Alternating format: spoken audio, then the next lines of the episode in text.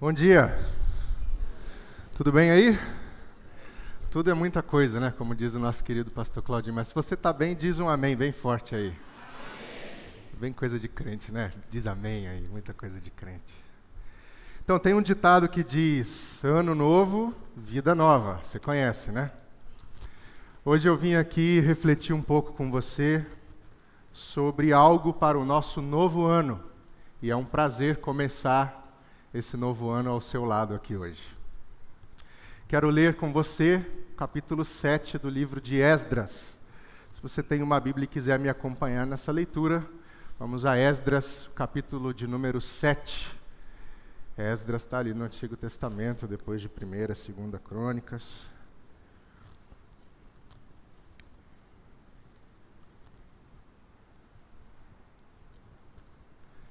Esdras 7, Vamos ler a partir do versículo de número 6.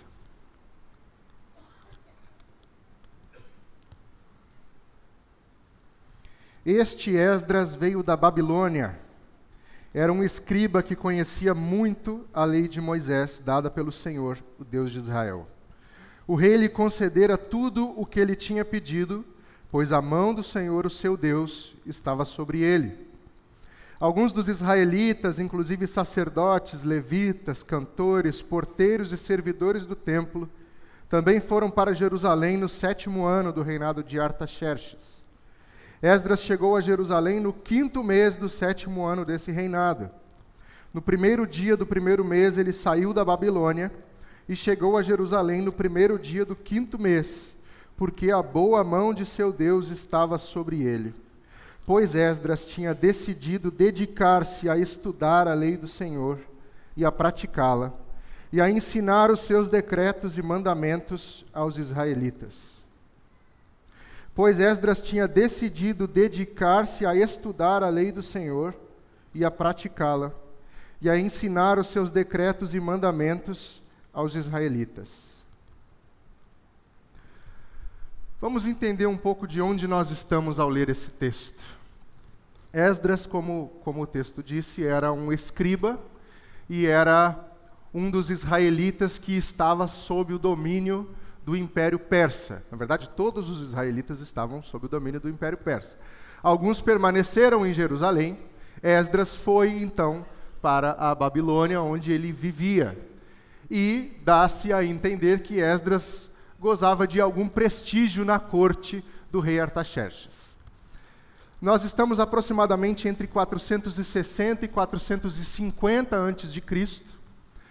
E 50 a 60 anos antes de Esdras fazer essa jornada que nós lemos aqui, Zorobabel volta para Jerusalém para a reconstrução do templo, que os judeus chamam de o segundo templo.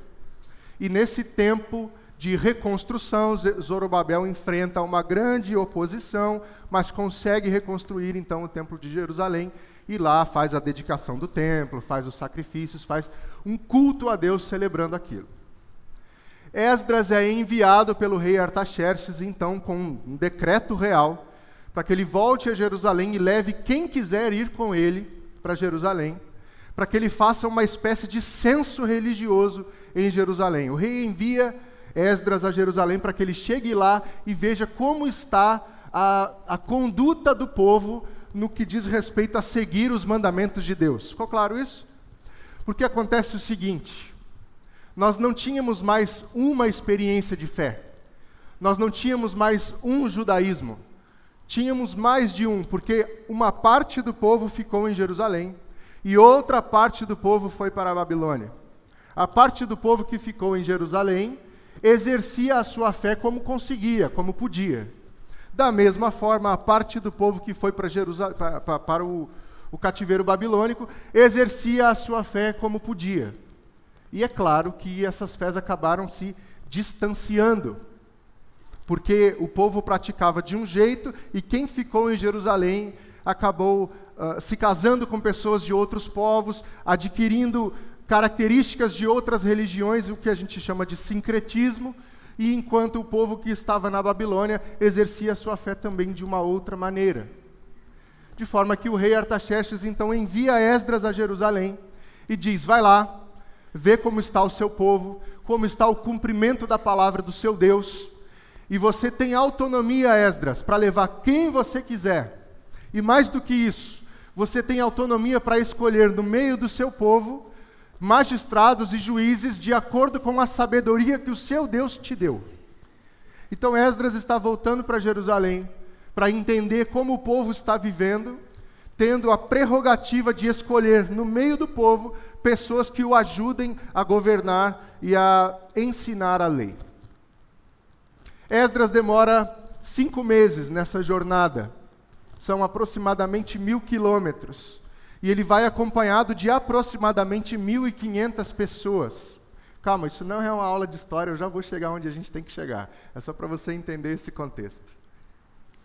Ele foi acompanhado de 1.500 pessoas levando algumas toneladas de prata, algumas toneladas de ouro e muitos utensílios. Para que isso?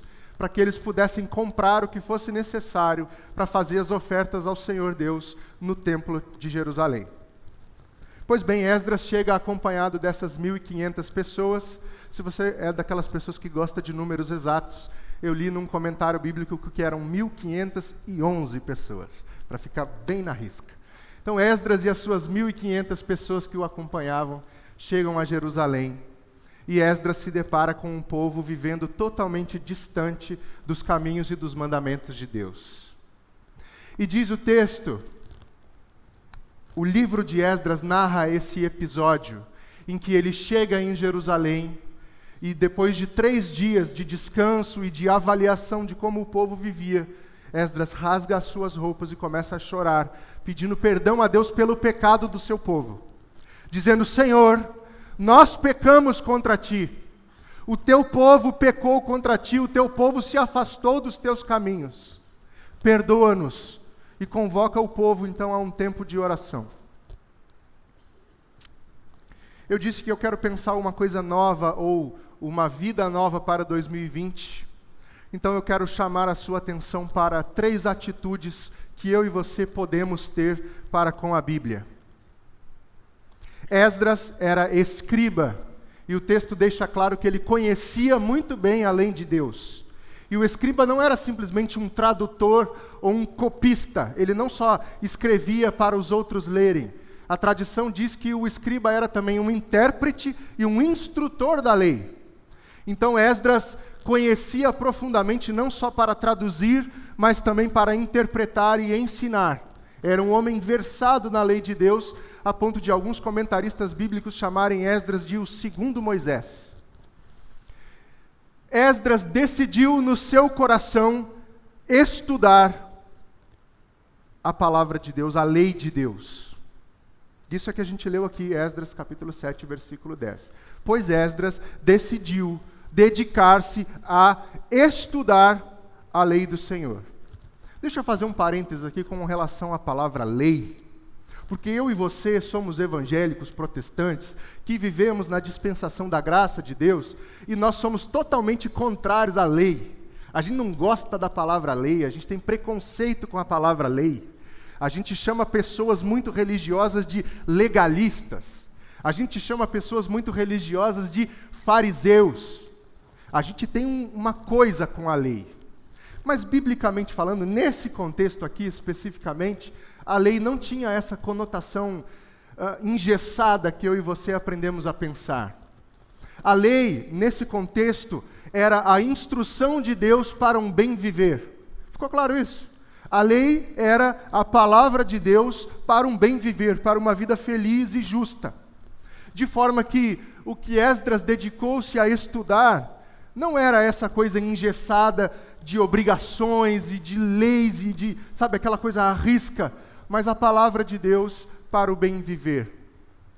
Agora acho curioso que Esdras era um escriba, conhecia bem a lei. Então por que será que ele dedicou-se a estudar algo que ele já conhecia bem? Parece uma coisa redundante. Ora, já conheço isso, isso aqui faz parte da minha rotina, isso faz parte da minha vocação, para que me dedicar mais a isso? Isso me ensina uma coisa, e trago isso para mim e para você, deveria nos ensinar que não devemos, não podemos nos acomodar com aquilo que temos e com aquilo que sabemos. Em nenhuma área, nenhuma profissão, a gente deve se acomodar com aquilo que a gente sabe. A gente deve estar sempre procurando evoluir, aprender, crescer. Da mesma forma, Esdras lidava com, a, com as escrituras, com a palavra. Ele não queria se acomodar com aquilo que ele já sabia, e ele sabia muito, porque o texto deixa isso claro mas ele ainda assim dedicou-se a estudar a palavra de Deus. Uns anos atrás, eu assistindo o programa, um talk show noturno desses, assisti a entrevista de um taxista. E ele era aqui de São Paulo.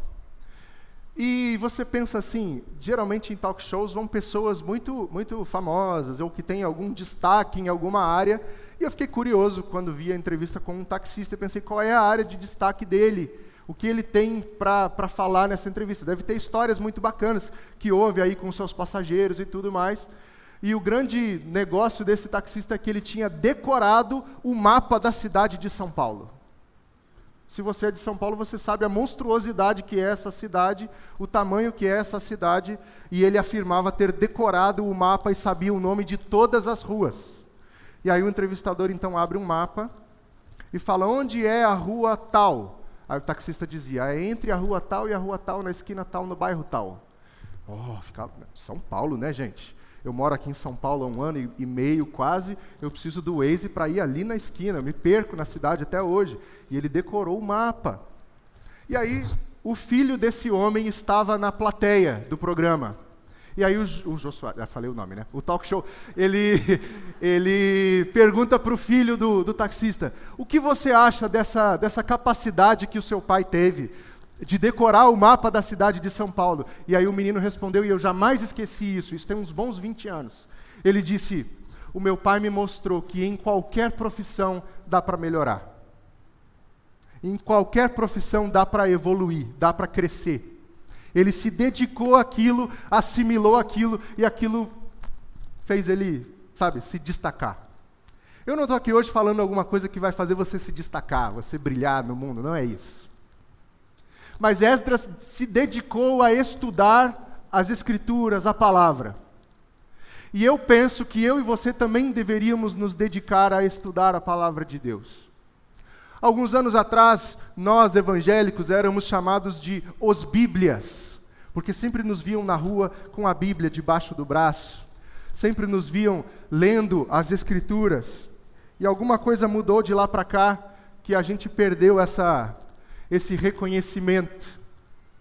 A gente perdeu também muito do que a Bíblia diz, porque a gente parou de se dedicar a ela.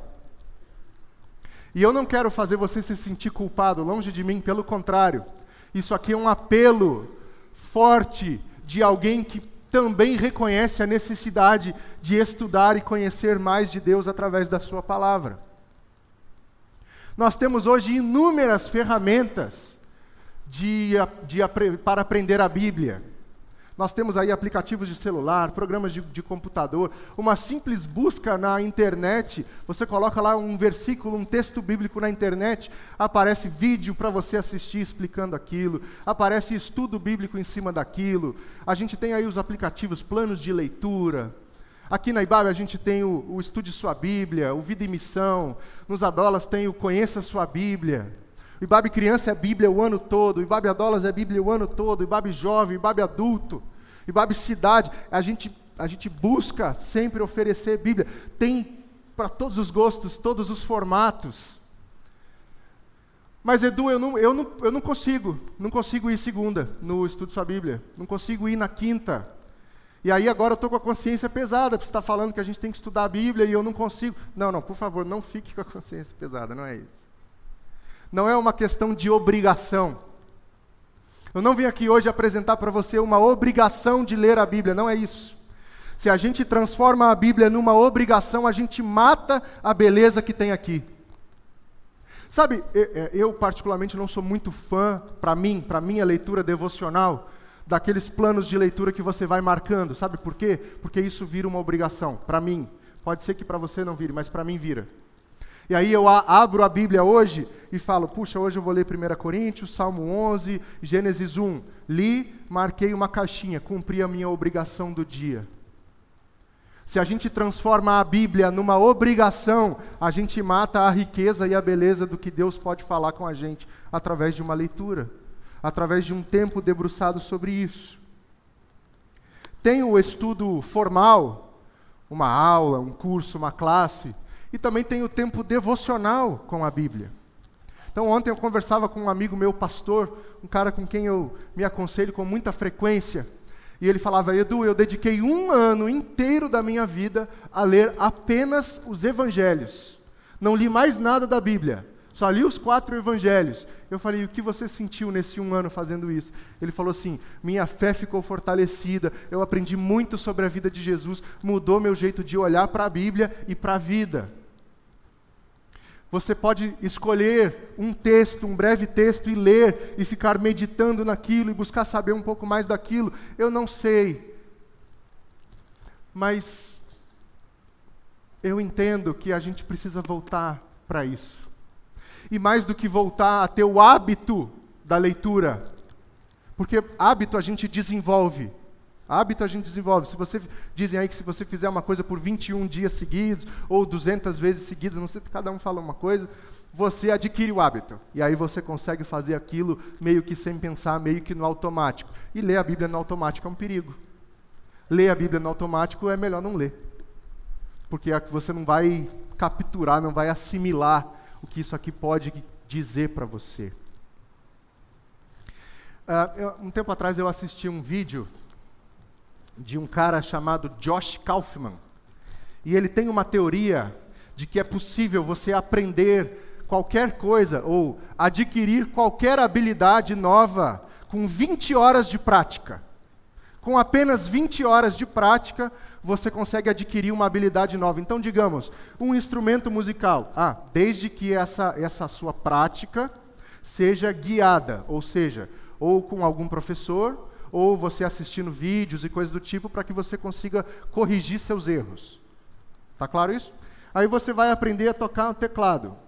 Então você assiste lá uns vídeos, aprende uns acordes, aprende a primeira musiquinha, brilha, brilha, estrelinha, que geralmente é a primeira musiquinha do instrumento.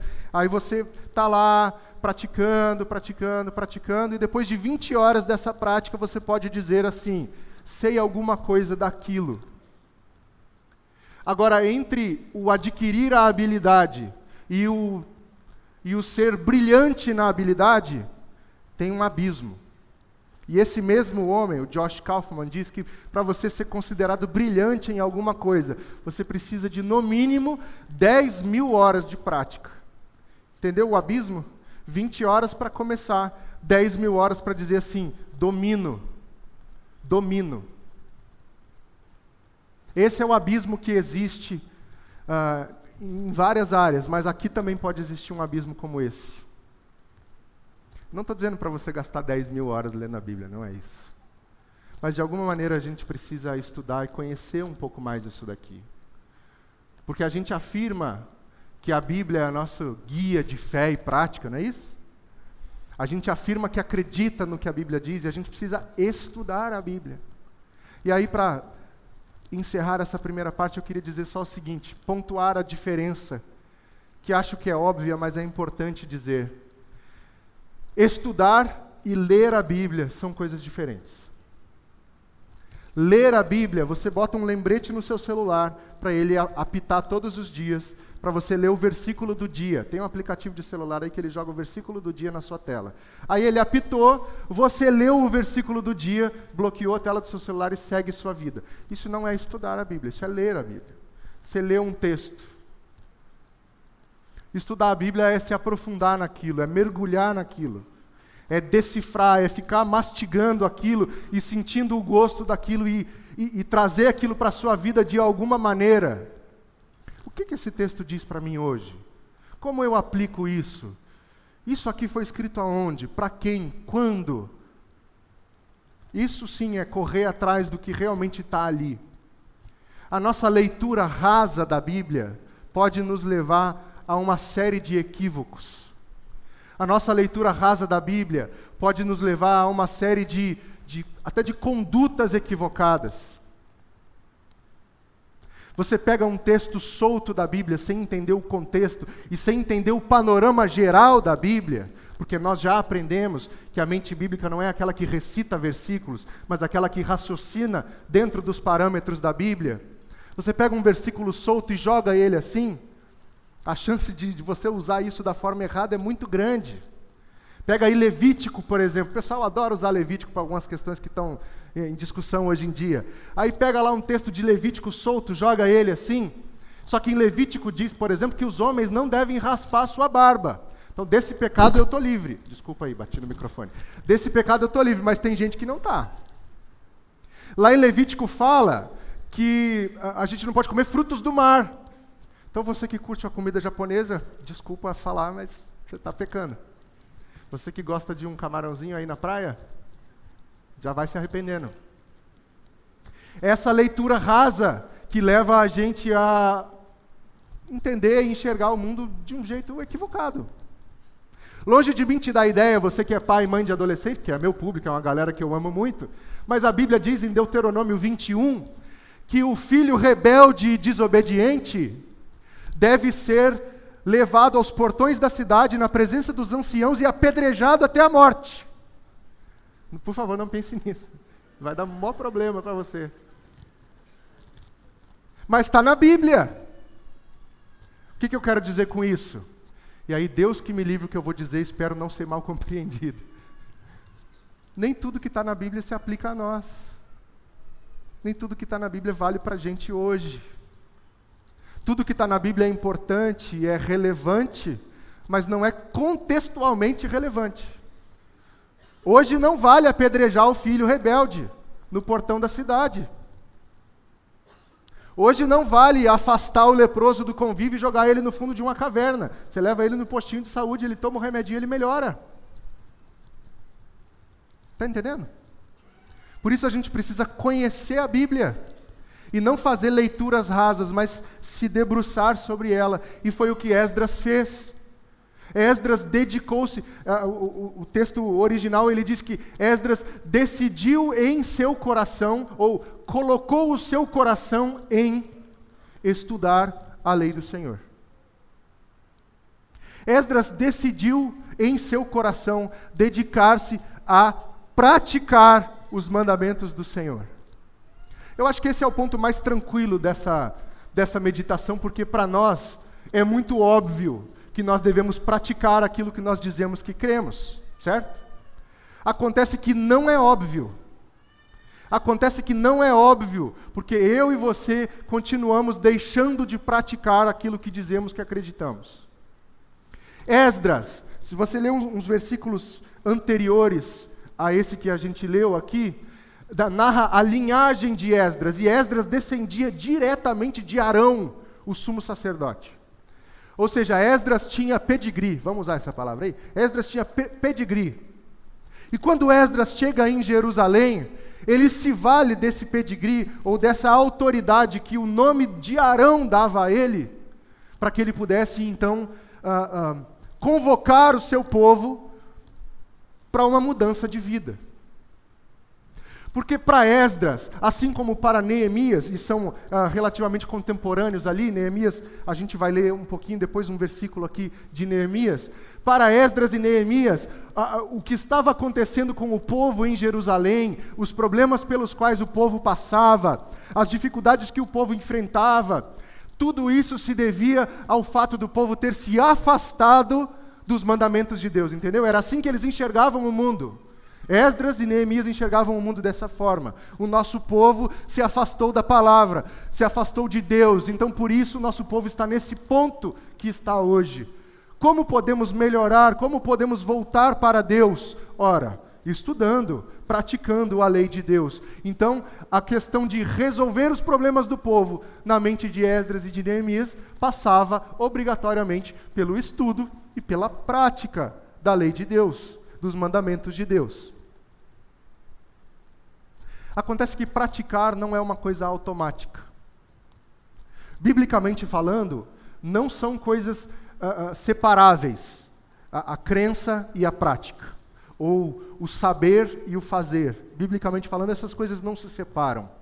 No capítulo 24 de Lucas, por exemplo, uh, enquanto Jesus caminhava ao lado de seus dois discípulos voltando de Emaús, eles dizem assim: Você não sabe quem era Jesus? Era um homem poderoso em palavras e obras.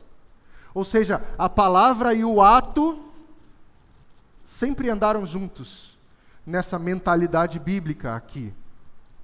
Mas para mim e para você, elas já não são mais tão unidas, tão próximas, ao ponto de que nós vivemos essa aberração que hoje já existe chamada evangélico não praticante. Então, os censos religiosos, anos atrás, pedia, eh, tem o lance da religião, né, que você tem que preencher no censo. E aí tinha lá uh, as religiões e tinha a opção não praticante de uma determinada religião. Agora essa opção também já existe para o evangélico, evangélico não praticante. Eu fico pensando, isso não faz o menor sentido. Não só para o evangélico, mas para nenhuma religião. Porque se você diz que acredita numa coisa e se dedica àquela coisa, você precisa ser praticante dela. Tiago diz isso, não sejam só ouvintes da palavra, sejam praticantes da palavra. Mas praticar a palavra não é uma coisa automática, a gente precisa tomar uma decisão de praticá-la. Eu quero confessar uma coisa para você aqui agora, então presta bem atenção que esse é um momento solene. Eu vou contar para você a história de um dia em que eu não pratiquei a palavra de Deus. É uma história meio triste, mas vamos lá. Isso já deve ter aí uns, sei lá, 12, 13 anos. E nessa época eu trabalhava como repórter em um jornal. E aí, meu dinheirinho suado, ele era para pagar minhas continhas de casa, aluguel, luz, comida e tal. E eu usava uma parte do meu dinheiro para contratar uma pessoa para fazer a limpeza da minha casa uma vez por semana, porque né, eu morava sozinho e não, não era exatamente uma pessoa organizada, então. Né. E aí essa pessoa ia lá em casa toda terça-feira. Terça-feira de manhãzinha ela chegava, batia na porta, eu abria, ela chegava, arrumava a casa e tal. Até que uma bela terça-feira ela não apareceu. E nós estamos falando de um tempo em que o WhatsApp não existia e o telefone celular a gente tinha que botar crédito e botar crédito no celular às vezes não dava o dinheiro, então era aquela coisa assim. E aí uma terça-feira ela não apareceu, eu fiquei esperando um pouco, ah, atrasou hoje, atrasou, atrasou, atrasou, não atrasou, fui trabalhar. Na semana seguinte ela aparece lá em casa, dizendo assim, Eduardo, me perdoe, eu não consegui vir na semana passada. Infelizmente a minha mãe faleceu. E eu, nessa época, seminarista, tá? Já estava no seminário. E seminarista, gente boa, deixa eu te falar, o seminarista ele está esperando uma oportunidade para ele falar uma coisa da Bíblia. Ele está esperando a oportunidade dele mostrar que ele sabe assim, porque é isso. É igual aquele cara de, de categoria de base do time, ele está esperando a oportunidade de entrar em campo. E aí, quando ela falou isso, eu falei, agora, vou falar uma palavra de Deus para ela, porque eu, eu sei, eu estudo olhei para ela e ela olhando para mim, esperando. Sabe aquela pessoa que fala para você esperando que você fale uma coisa de volta? Já aconteceu isso contigo? Aconteceu comigo. E eu congelei, eu fiquei olhando para ela, ela olhava para mim, olhava, e eu falei: "Caramba, que chato, hein?" E saí, fui trabalhar. Mas não acabou. Dois meses depois, ela faltou uma outra terça-feira. E aí na semana seguinte ela chegou e eu já cheguei, oh Deus, querendo ser engraçadinho, e falei assim: quem morreu dessa vez? E ela, minha irmã.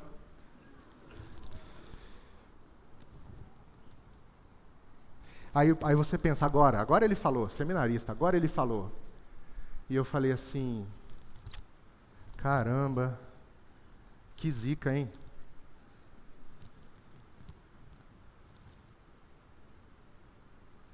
Essa é a história, pessoal,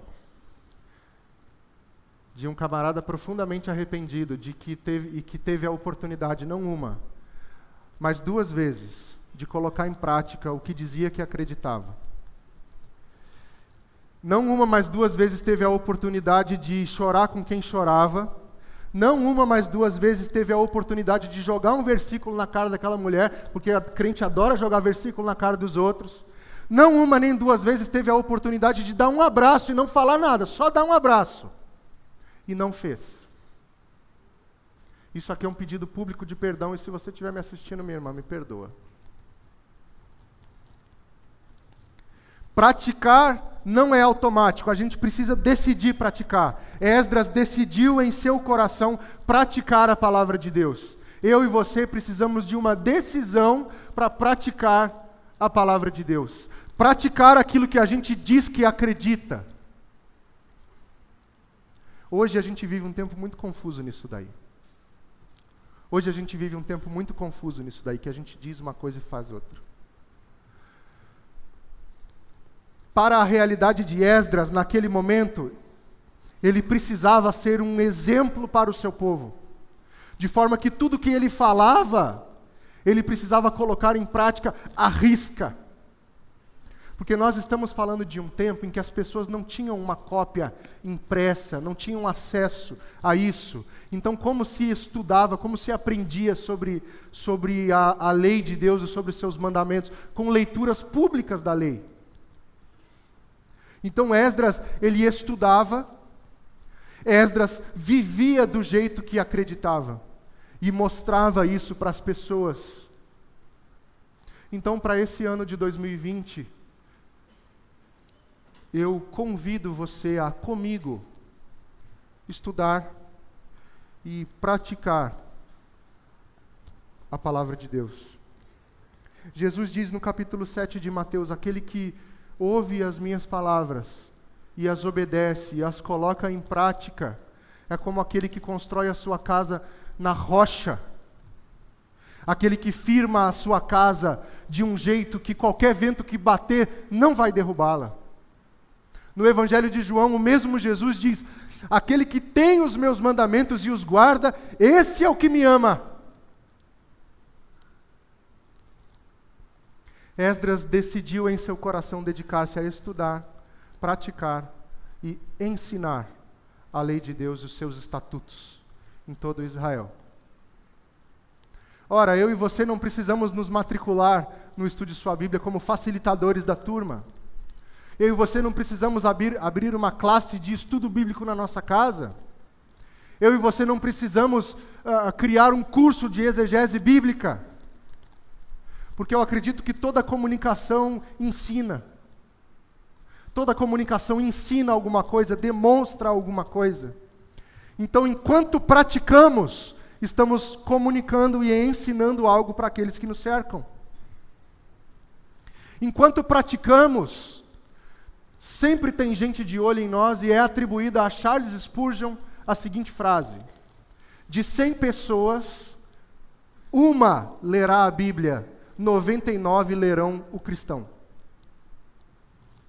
De forma que, da maneira que vivemos, comunicamos e ensinamos. Da maneira que vivemos, comunicamos e ensinamos. Sabe qual é o problema aqui? O problema aqui é que eu e você somos pessoas cheias de incoerência. Não é uma ofensa, é só uma constatação. Por favor, não fique ofendido. Eu e você somos pessoas incoerentes porque a gente diz que acredita numa coisa, mas eventualmente a gente acaba não praticando aquilo. E ao não praticar, ou praticar o contrário daquilo, a gente comunica e ensina uma coisa errada, uma coisa que não tem a ver com a gente. Então, por exemplo, eu, eu desde que me converti, tive o meu tem temperamento bastante transformado. E hoje me considero uma pessoa calma. Meus amigos aqui estão podem uh, confirmar isso, por favor, confirmem. eu me considero uma pessoa calma. Mas acontece que algumas coisas roubam a minha calma, como devem roubar a sua. O trânsito de São Paulo é uma potestade, é uma entidade viva e, e, e, andar no trânsito de São Paulo não se trata apenas de uma questão de locomoção, é uma batalha espiritual, em todo tempo ela está acontecendo. Então você vai me ver na igreja e eu procuro ser uma pessoa, sabe assim, piedosa, caridosa, bondosa, sorridente. Eu procuro ser. Mas no trânsito pode ser que. Entendeu?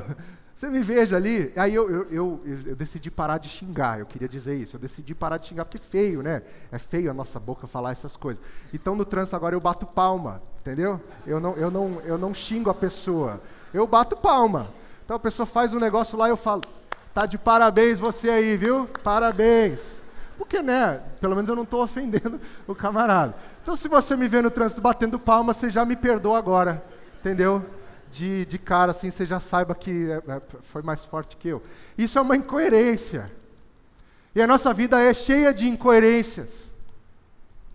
E aí o que acontece quando a gente reconhece essas incoerências e quer praticar, quer se manter fiel àquilo que a gente diz que acredita? A gente conta com a graça e a misericórdia de Deus, pessoal. Porque isso tudo que aqui eu estou dizendo não é hábito, a gente não vai conseguir fazer isso na força do nosso braço, nem na, na força da nossa mente. Se o Espírito Santo de Deus não mudar isso dentro da gente, não trabalhar isso dentro da gente, não despertar na gente um amor por Ele, não tem jeito. Você pode virar um, um acadêmico da Bíblia, ela não vai mudar a sua vida. É claro que a gente tem que ter cuidado também para não vou usar uma palavra aqui que eu li esses dias e que eu gostei muito, para não absolutizar isso daqui. Eu sei e você sabe que a religião é um grande instrumento de controle. E eu sei e você sabe que o mau uso disso daqui já rendeu muita coisa ruim na história. Então a gente tem que ter, tem que ter cuidado para não tiranizar a nossa vida e não encher a nossa vida de dogmas com base naquilo que a gente se dedica a estudar. Por isso eu disse: não transforme em obrigação. Não pode ser uma obrigação. Não deve ser uma obrigação. A gente precisa contar com o auxílio do Espírito Santo que nos ilumina e expande o nosso conhecimento, a nossa compreensão. O próprio Jesus disse: O Espírito Santo dará a vocês as palavras certas quando vocês precisarem eu e você precisamos buscar no Espírito um amor por Deus, um amor pela Sua palavra. Eu aprendi a amar a Bíblia tarde na minha vida. Me converti aos 20 anos. A primeira Bíblia que eu ganhei foi da minha namorada, que hoje é minha esposa. E eu tenho essa Bíblia até hoje, mas eu aprendi a amar a Bíblia tarde.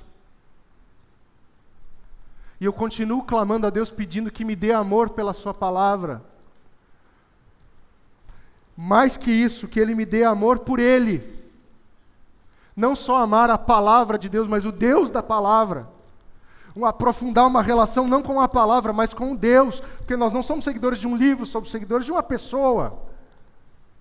Mas essa pessoa fala com a gente através da Sua palavra também. Então, para 2020 meu convite a você é que você busque a Deus em oração e peça a Ele que coloque no seu coração um amor, um desejo ardente de estudar, praticar e ensinar, comunicar a Sua palavra por onde você passar, para a glória de Deus. Amém.